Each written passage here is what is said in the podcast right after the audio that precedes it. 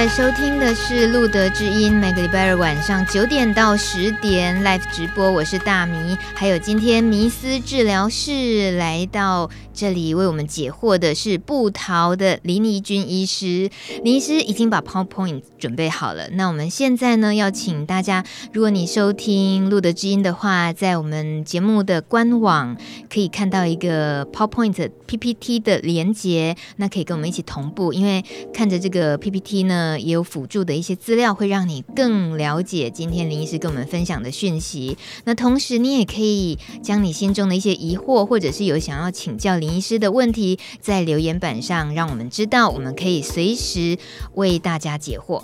那么，第一份这个 PT PPT 的资料，林医师，我们接下来时间呃交给你。今天我们特别要针对女性与艾滋的议题的这个一些从基本常识到。就渐渐的深入，尤其甚至于如果感染了之后，怎么什么样的状况，在特别是针对女性应该关心的有哪些？对，嗯，其实大家比较会关心的就是说我怎么样知道我有没有感染到艾滋？嗯，好，那所以其实我们会想，呃，有些人就会想说，我到底这个筛检艾滋的种类有哪些？好，那我这个第一张。呃，PPT 就是让大家知道说，哎，大概其实筛检无论男生或女生都一样哈，就是去呃，可能是抽血。那有一些人是觉得说，哦，我真的遇到医生真的很不好意思。然后如果到感染科，我觉得我真的没有办法说出口。那其实很多指定医院呢都有匿名筛检的哦中心哈，所以其实是可以跟要匿名筛检室。好的护理人员去约约你要抽血的时间，那甚至你不需要告知他你的真实姓名哈、嗯，那大部分都是会给你一个代号，嗯、那之后你再去哦借由这个代号再去查询。好，你的呃，你的检查结果，嗯，好，那最常见的检查的项目哈，我们可以看就是我们在验的话，像我们医院在检验，我们会用快速的筛检试纸。有些人是觉得说，哦，我之前就不知道说有危险性行为，可是最近已经隔了好久了，已经隔了三四个月，我才听到朋友告诉我说，啊，你这样子很风险很高，要去检查。嗯，那你一发现的时候，你就想说，哦，我要赶快知道答案。那这时候呢，因为你已经有过。过了三个月的空窗期，那在匿名筛检的地方的话，像我们医院就是有快速的筛检的试纸，嗯，那这种你大概就只要等待十五分钟，你就哦可以知道这个结果哈，到底是阳性或者是阴性。嗯。那但是比较准确的做法呢，就是会抽血，嗯，好，抽血的检验。那现在的话，就是说我们现在比较新一代的抽血检验的这个部分呢，哈，它性行为其实只要哦满三周。好，它就可以检验出来说，哦，到底是不是阳性或阴性的哈、嗯？那它只要一到三个工作天。那可是这个抽血的检验呢？哦，你要可能要问问看这个医院，像某些有些医院，我们这是属于第四代的检验。那第四代检验的话，它就是可以有。监测到抗原的部分，那这个抗原的部分大概满三周就可以监测得到。可是有一些医院我知道的状况，他们是用比较旧的试纸、嗯，那这种是呃比较旧的这种呃的抽血检验的，一样都叫嗯就是 HIV 的 test，可是它是可能前一二一二代的，那这种的它只能验抗体、哦，所以这种的还是要等到性行为满三个月。好，它才能够检测出来、哦。但是新一代的这种，就是我们在讲的 combo test，那这一类的比较新一代的，其实因为它可以验到抗原，所以它可以更提早知道。嗯、所以以前早期的时候，我们在检测一些急性艾滋的时候，我们常常都会遇到一个瓶颈，就是说病人他。抽血是阴性，嗯，后来去验病毒，它是阳性的反应，嗯，可是现在越来越少这种状况，因为现在这种新的 combo test 的话，它可以哦缩短到三周，嗯，所以我们其实很容易就在第一时间就可以抓出这些病人，嗯，好，那有一些人是觉得说啊，我就是要准确，因为其实这些。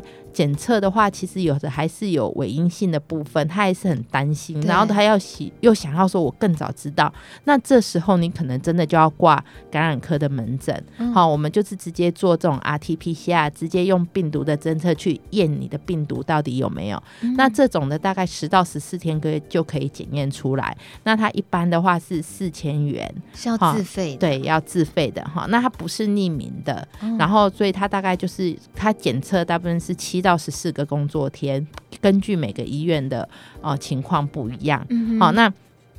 只是说，无论是男生或女生的话，都是一样的筛检方式，并没有说哦，女生就是比较特别的筛检方式这样子。嗯、对，所以刚刚前面两个的方法筛剂，呃，就是试纸的筛检跟 combo test 这种筛检，都是目前是可以匿名筛检，又是免费的，是吗？对，哦，对。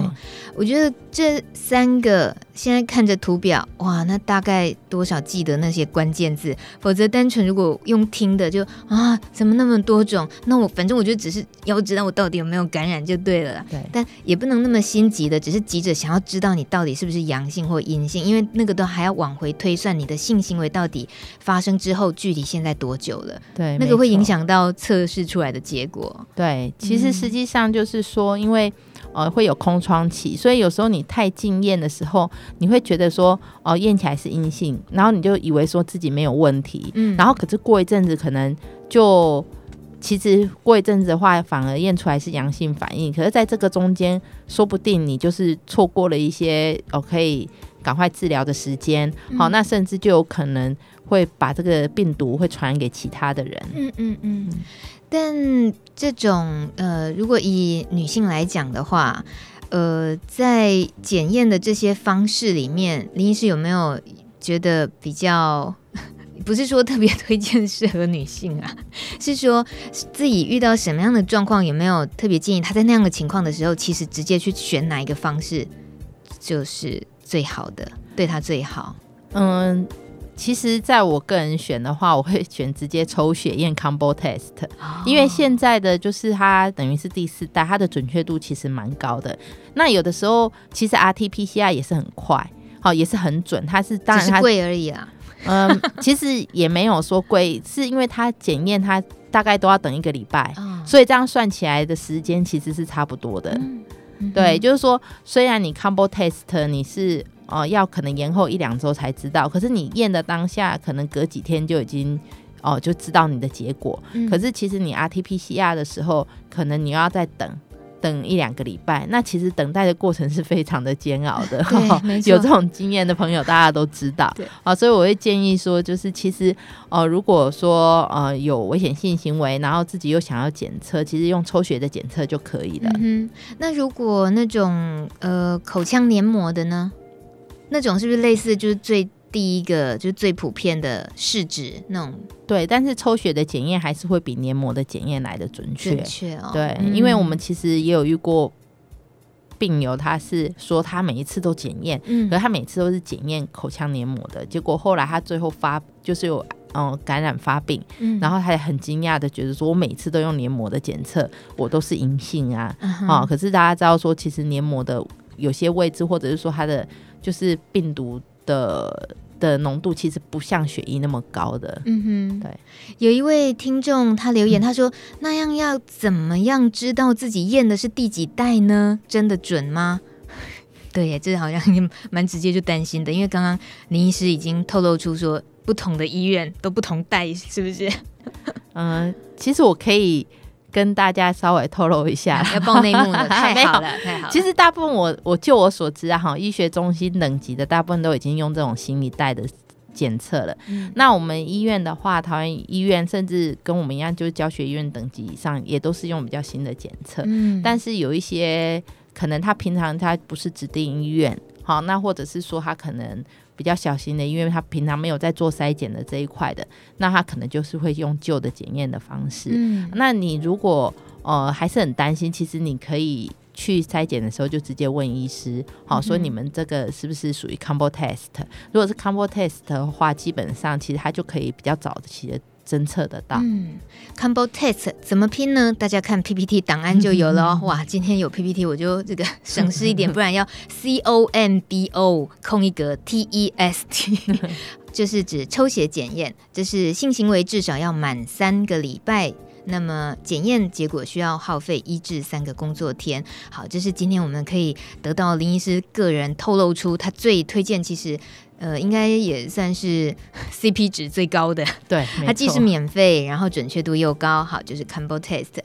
那我觉得，在我们特别今天想要为女性艾滋这个部分特别能够理清很多问题来讲的话，就是要说清楚为什么女人自己也要有很有警觉性要来验艾滋，就是讲这些筛检的方式什么什么的，可能对很多妇女来讲都是会觉得跟我有关系吗？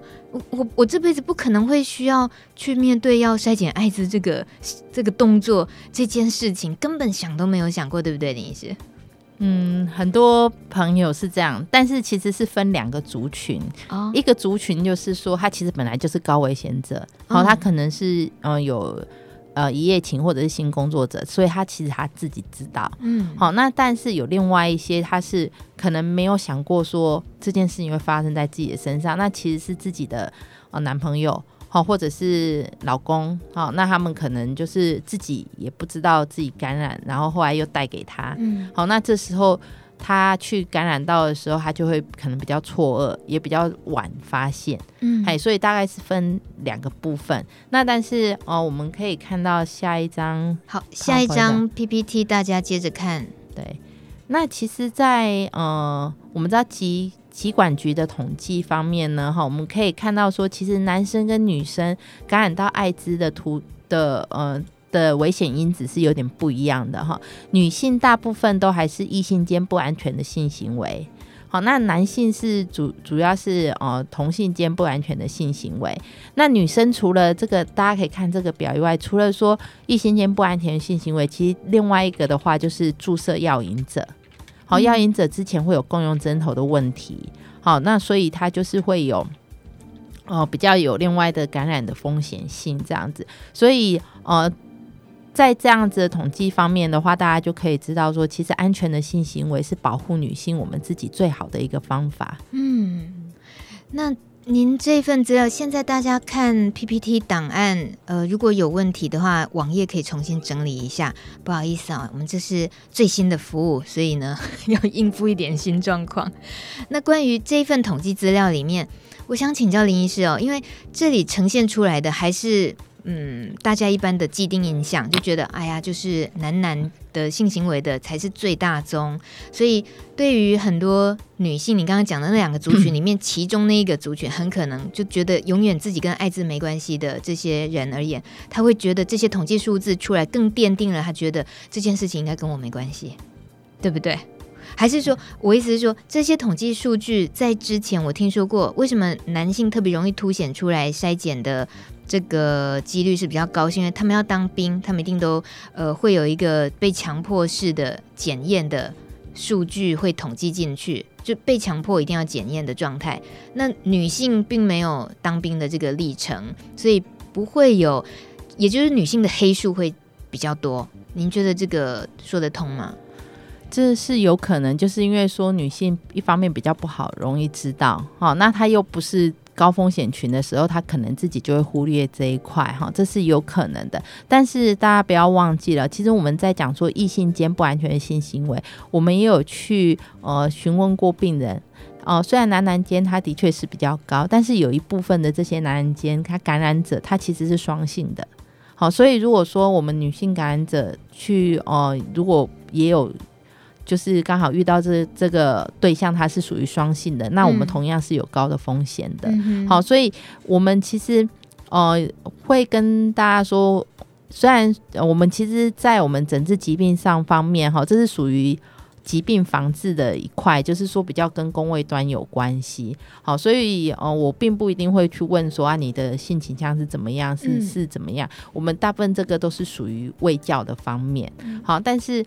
无论说呃是不是有这些危险群，最重要的我们本身就是有要安全的性行为。那所以你不管说哦他是双性的，或者是说他其实是可能他在别的地方哈、有这种交易的一些行为，然后又带来给你的这种感染者好的人，我们不管他的原因是什么，但是其实我们只要透过安全的性行为，就可以让自我保护达到最高的地方。嗯哼，透过安全性行为就是。预防的王道了。在待会儿呢，我们还要持续关心的是怎么样预防之外，还有女性艾滋病初期的症状会有哪些？大家一定也都很想关心。那么留言板上也可以陆陆续续留言，有什么提问的话，这首歌曲过后，我们回到现场为大家解答。听到的是《如果的事》，范玮琪和张韶涵。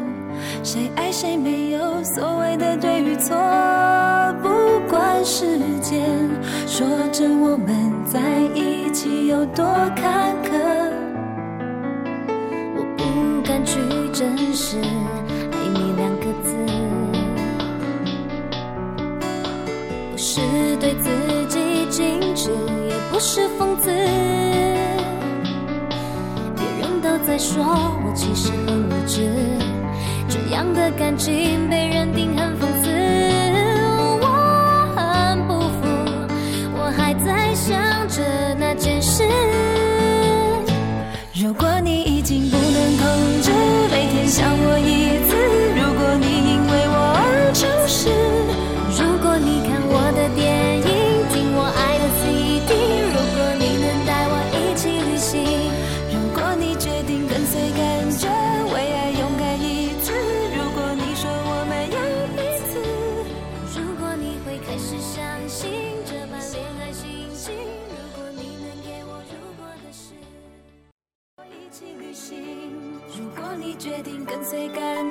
为爱勇敢一次。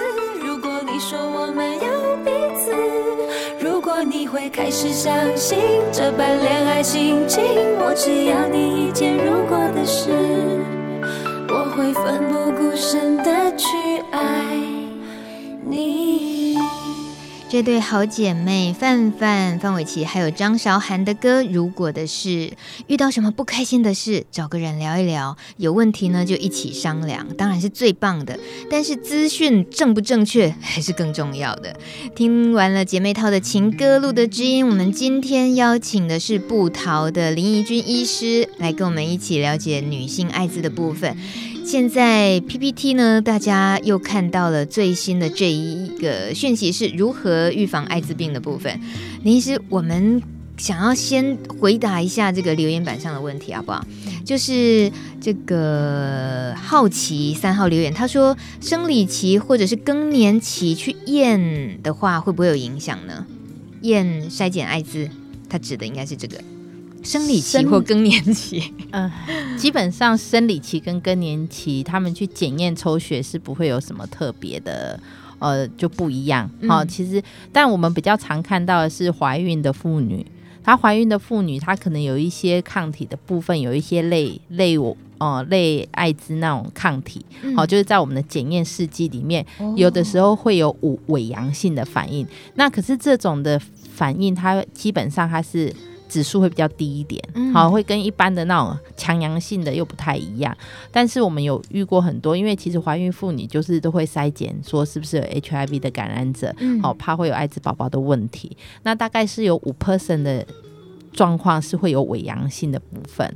哦，所以哦，我们如果说有一些怀孕的女性朋友，哎，去做这个例行的筛检，发现说她是阳性的时候，也不要赶，不要太觉得很惊慌。好，主要还是赶快找到哦感染科的专科医师，再帮你做进一步的检查。嗯，好，然后才能够确定这样子。嗯、我前一阵子在门诊，就是有一个妈咪，她就是她两胎都这样啊。对，什么两胎都这样？就是说她生第一胎的时候，就是验起来就是阳性，哦、然后她就很紧张，嗯、然后。后来他就呃赶快自费验那个 RT-PCR 的病毒，结果后来是阴性的。嗯、然后结果后来他这一次又怀了第二胎，然后验起来又有阳性的反应。那这时候他也是很紧张再来验，好，但是我们在做的复检其实是没有感染到的。嗯、好，那另外的话也会请他先生也会一起验，其实他先生也是没有的一个状态。嗯、好，所以其实在，在呃我们在讲说生理期或者是更年期，哦不会因为这样子说去检验说他这个。有误差值，可是怀孕是有可能的。OK，好，特别就是怀孕的部分。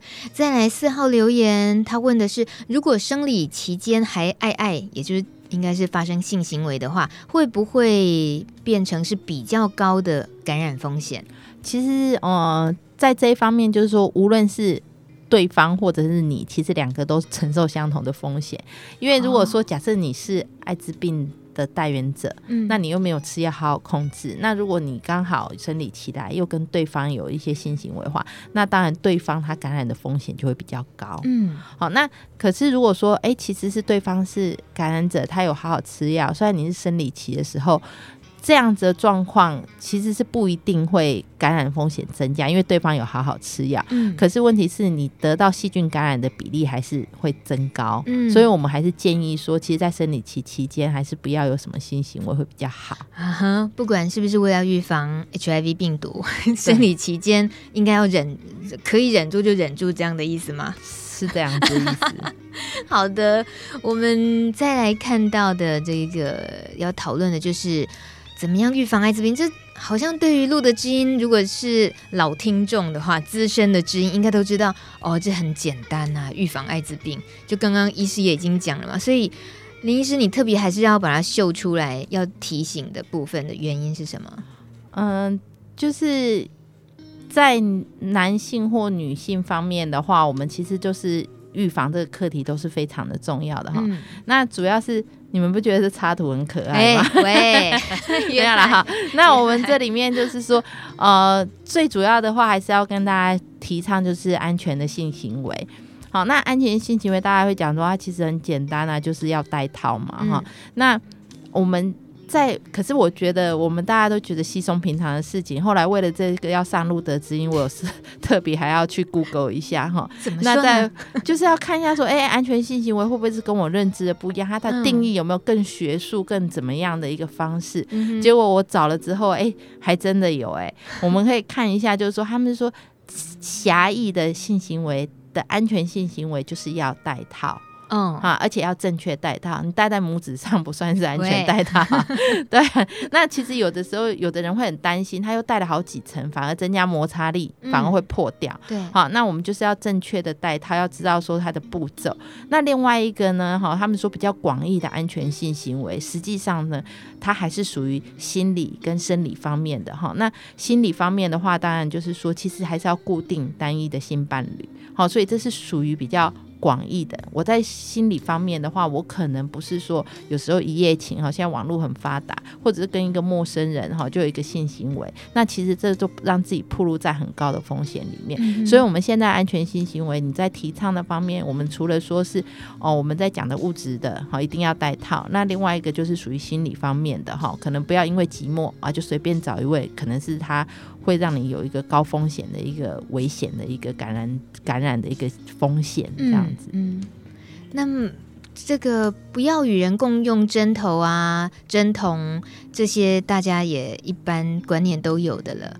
那只是说，呃，您刚刚提到的，就是女性的这个性伴侣的，一我们今天 focus 如果说聚焦在女性的话，所谓的性伴侣，其实我记得前阵子访问过的一位小林姐，她的。状况恰好就是他八年前感染，呃，确诊得到 HIV 病毒，感染了艾滋，而且是发病的状态，在医院里面每一科都看过了，可是病治不好，到最后。医生跟护士都不会想到要帮他验 HIV，但已经真的没有任何办法了。最后验出来，哦，原来是这个，然后赶紧对症下药。那这位小林姐，她八年前遇到这个状况是，她那时候已经跟前男友分手很久了，她也没有其他的性行为过，所以那样子往回推去推敲是那个潜伏期，就是你当你不是因为发病，或者是因为一个呃很意外的状况，你去筛检了艾滋，你是不会知道自己有 HIV 病毒的。也就是他即使觉得我我就没有性行为啊，或者是我就是只有一个性伴侣、啊，那这样子我怎么可能还是跟艾滋有关系？是因为他的潜伏期来的那么的长，而且既然有了，他就有可能。不会走是不是？嗯、呃，在这里面还是要跟大家说一下哈，就是说我们刚刚讲到第三点，不与人共同用这个针头跟针具的部分。嗯，那因为早期的时候哈，以前的那个警察他会根据就是呃。他有没有去药房买这个针筒针具，然后去抓有毒瘾者？所以有一些毒瘾者，他们就会共用针头。然后后来呢，就是因为在这个呃，在呃有艾滋病的，因为共用针头方面的一个传播，好，所以在这个这时候就有特别的去防治跟教育，所以大家有下降，嗯，但是突然又有又有一波的升高，就是因为大家觉得说我没有共用针头啊，我没有共用针具啊，可是后来它是共用稀释液哦。好，所以其实共用稀释液的部分也是要特别要注意、要小心的。嗯，那现在有些人他可能觉得说，哎、欸，我是单一的固定的性伴侣啊，我就只有跟他。对。可是你要看看你的性伴侣是什么样个性的人啊。好，那如果你知道第一个就是说他可能有这种就是性交易的习惯的。或者是说他本身是毒瘾者的，那这时候其实你要提高警觉。虽然你只有跟他，但是他是高风险的族群。嗯，好，那这时候的话，你还是有可能会暴露在这个危险的因子之下。嗯。好吧，那如果万一真的感染了 HIV 病毒的话，女性感染病毒之后会遇到的一些症状，我们也请林医师跟我们说一下。在录的知音今天是第一次针对女性艾滋感染的初期症状，我们想好好了解。嗯。在女性的艾滋初期的症状哈，有时候会跟男性会有一些不一样。但是我们先知道说会有共同的症状是哪些呢？哈，有些会有一些类感冒的症状哈，它会喉咙痛，然后甚至脖子有淋巴结的肿大。那可能发烧，一般我们病毒发烧三天就会退，可是你可能发烧一两个礼拜都没有退。好，那这样子的话，就是有可能是属于就是艾滋病的一些初期的症状。那在女性的话，因为女性有呃就妇科方面的问题，所以如果你有发现一些哈严重的阴道感染，怎么治也治不好，又反复的来，好，那或者是说，哎，骨盆腔感染也是非常的哦反复，好，就是说，哎，我虽然医生治疗好了，可是我怎么又一直反复的感染？好，那这时候呢，哈，你就是要提高警觉，说自己是不是有这一方面，因为你免疫力比较弱，反而让这个感染不容易。治疗好，嗯、好，那还有呢，就是说，其实我们知道说，呃，HIV 的感染者，他也属于这个子宫颈癌的高风险群，哦、所以其实有一些我们曾经有诊断出来的病人，他是属于很年轻，他就有这个子宫颈癌的，好，他会觉得说，哎，怎么这么年轻的小女生就有这个子宫颈癌？那后来进一步检查也发现说，他的确是 HIV 的感染者，好，所以。子宫颈的图片如果是异常的话，那也要有一个嗯，就是提高警觉的部分。那我们看 PPT 上面就是前三个是比较常见的症状，嗯、好，那再来就是哦、呃、第四个的话呢，哈，就是说反复的阴道的酵母菌感染，这种其实就是在讲一些念珠菌的感染，好，就是说哎、欸，其实治疗好了哈，然后怎么又一直复发？那另外就是生殖系的溃疡或疣。好，那这实际上这些还有另外就是有一些黏膜疱疹的感染，好，还有一些呃颈部淋巴结的肿大。那其实这些大家可以看得到，就是说我们会知道说，其实 HIV 的感染其实会常常跟其他的性病合在一起，嗯，好，会常常跟其他的一些病毒。合并发生，好，所以我们刚刚看到这个生殖器的溃疡，它有可能就是疱疹病毒，好，那生殖器的疣就有可能是人类乳头病毒，嗯，好，所以它常常都是这样子的感染，然后大家要特别就是注意说，当表示说，其实你就是有感染到其他的容易因为性接触的一些哦病毒或细菌，那这时候你当然就有可能感染 HIV 的病毒，嗯，好，这是一个，那另外一个的话就是说，其实。大家要看到这个的重点，就是说反复。好，一般的我们当然还是有可能有哦感染阴道感染，可是大家经验，如果你抵抗力不错，去看看医生，可能一两次治疗就好了。嗯、可是如果说哎、欸、怎么会反复？你看了好几个医生，或者是说哎、欸、好一阵子了又马上复发，好，那这样的状况就表示说其实你的免疫系统也有一些问题。好，那这时候可能就要去抽血，好验验 HIV 的部分。那我们甚至是呼吁说，有一些如果说其实你在三十岁以内，然后你去做子宫颈抹片。就发现有异常，那这时候你就要小心说，哎、欸，其实你是不是啊、呃，也有可能是 HIV 的病毒的感染者，好、嗯，因为这时候就是因为我们知道说 HIV 病毒有时候跟人类乳头病毒它是常常一起出现的，哦，哦，那这样子，那甚至说因为你的呃，就是 HIV 感染让你的免疫力变弱，那这个人类乳头病毒它就会做大。好，那它就会可能会滋生的会变得又更快，好，所以就可能比较严重，就变成子宫颈癌。好，所以其实哦，这个子宫颈的这个膜片哈，也是呃要常常就是要固定的去追踪它会比较好。可是林医师，我们。一般在医院，如果说遇到反复发生的你举出来的这些症状来讲，然后女性她通常或许真就怎么样也不会想到我得去验 HIV。那现在我们提醒了，我们知道很可能你得考虑多检验的这个项目。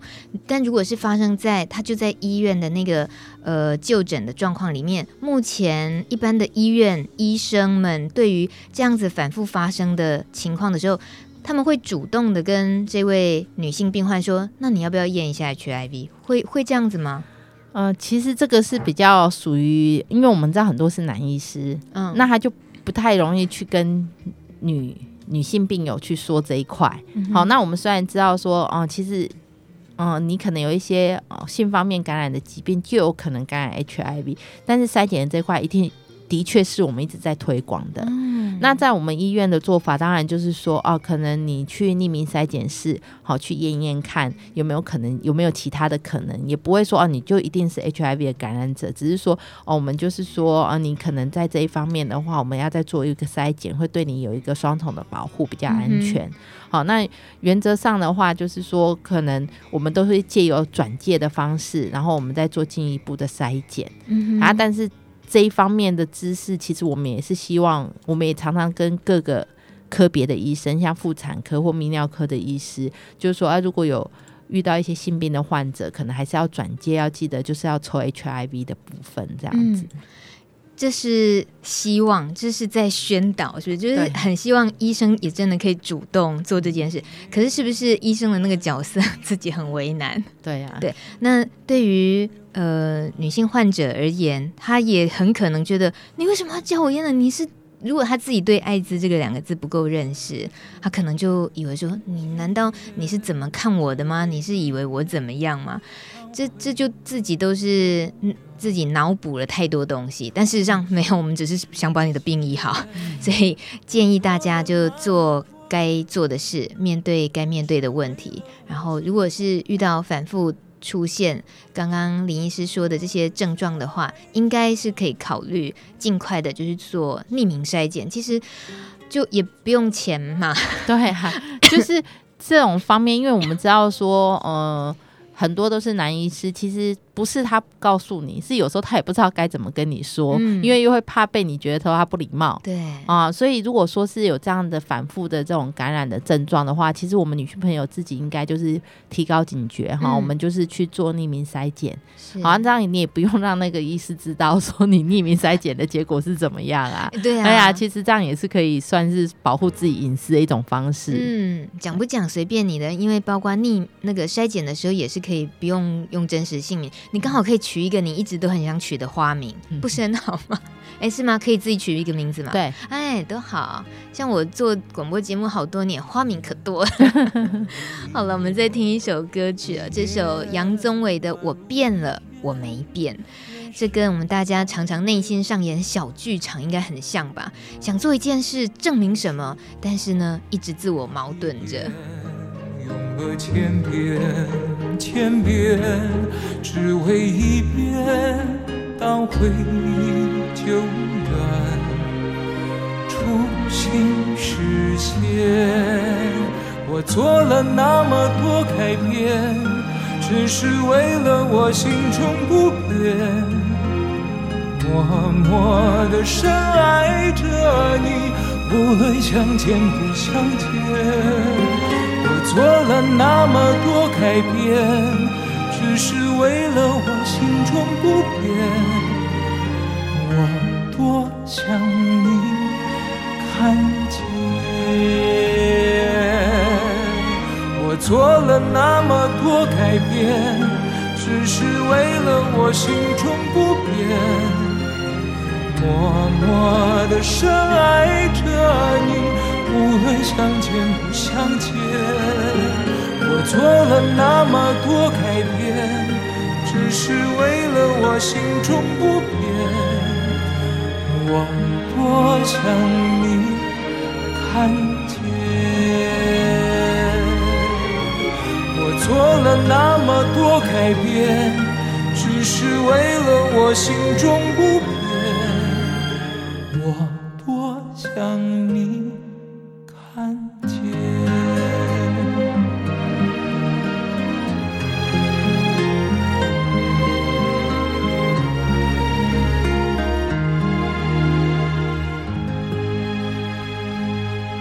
现在已经九点五十五分了。路德之音今天的迷思治疗室，感谢有部桃的林怡君医师来到现场。今天的 PPT 呢，我们到了最后一页了，也就是感染了之后还是可以怀孕的，还是可以呃生 baby。那我们刚刚节目一开始的时候也说了相关的新闻，林医师已经大概跟我们提过怀孕的话可以注意的事情。那还有什么跟我们补充的吗？嗯、呃，其实女性的感染者的话。如果万一就是想要怀孕的话，你一定要记得，就是说一定要跟你的医师讨论。好，那能够避孕当然是避孕，可是如果说诶你要怀孕的话，最好就是要有计划性的怀孕。嗯，好，那我们在这里面就是说，你可以就是吃哦、呃，在怀孕的时候，我们之后就可以吃抗病毒药物，让病毒验不到，就这是第一重保护，就不会比较不会传染给 baby。那第二重保护的话，就是说哦、呃，我们吃呃要选择正。正确的生产方式，哈，可能不要急产，因为急产我们知道通过阴道生产的话，它还是有比较高的风险。什么是急产？就是有一些，嗯，其实有一些是艾滋毒瘾毒瘾者，哦、那她可能怀孕了，她一直没有在做产检，然后一来医院就是要生产了，嗯，好，那这时候也来不及做剖腹产，好，那可能就是直接就是。紧急的生产，嗯、那这时候其实小孩子的风险就会比较高一些。嗯、好，那所以如果我们是属于第一个计划性的怀孕，第二个我们就是呃可能安排一个就是剖腹产的时间，哈，那又有医护人员给你一个适当的喂教，哈，可能告诉你说其实母乳是比较不适合的，好、嗯，就是暂时性不要先哦，就是先不要就不要喂母乳的部分。那另外就是说宝贝宝宝出生之后呢，哈，还是可以，我们还是会就在投予一些预防性的抗病毒的治疗。哈，那这样其实生下安全的宝宝的几率是非常的高的哈，嗯、所以在这里面就是呼吁大家说，其实如果你哦有感染到了，只要好好的控制治疗哈，在医生的指示之下，其实哦是可以正常的怀孕，然后生下一个可爱的宝宝。嗯哼，对。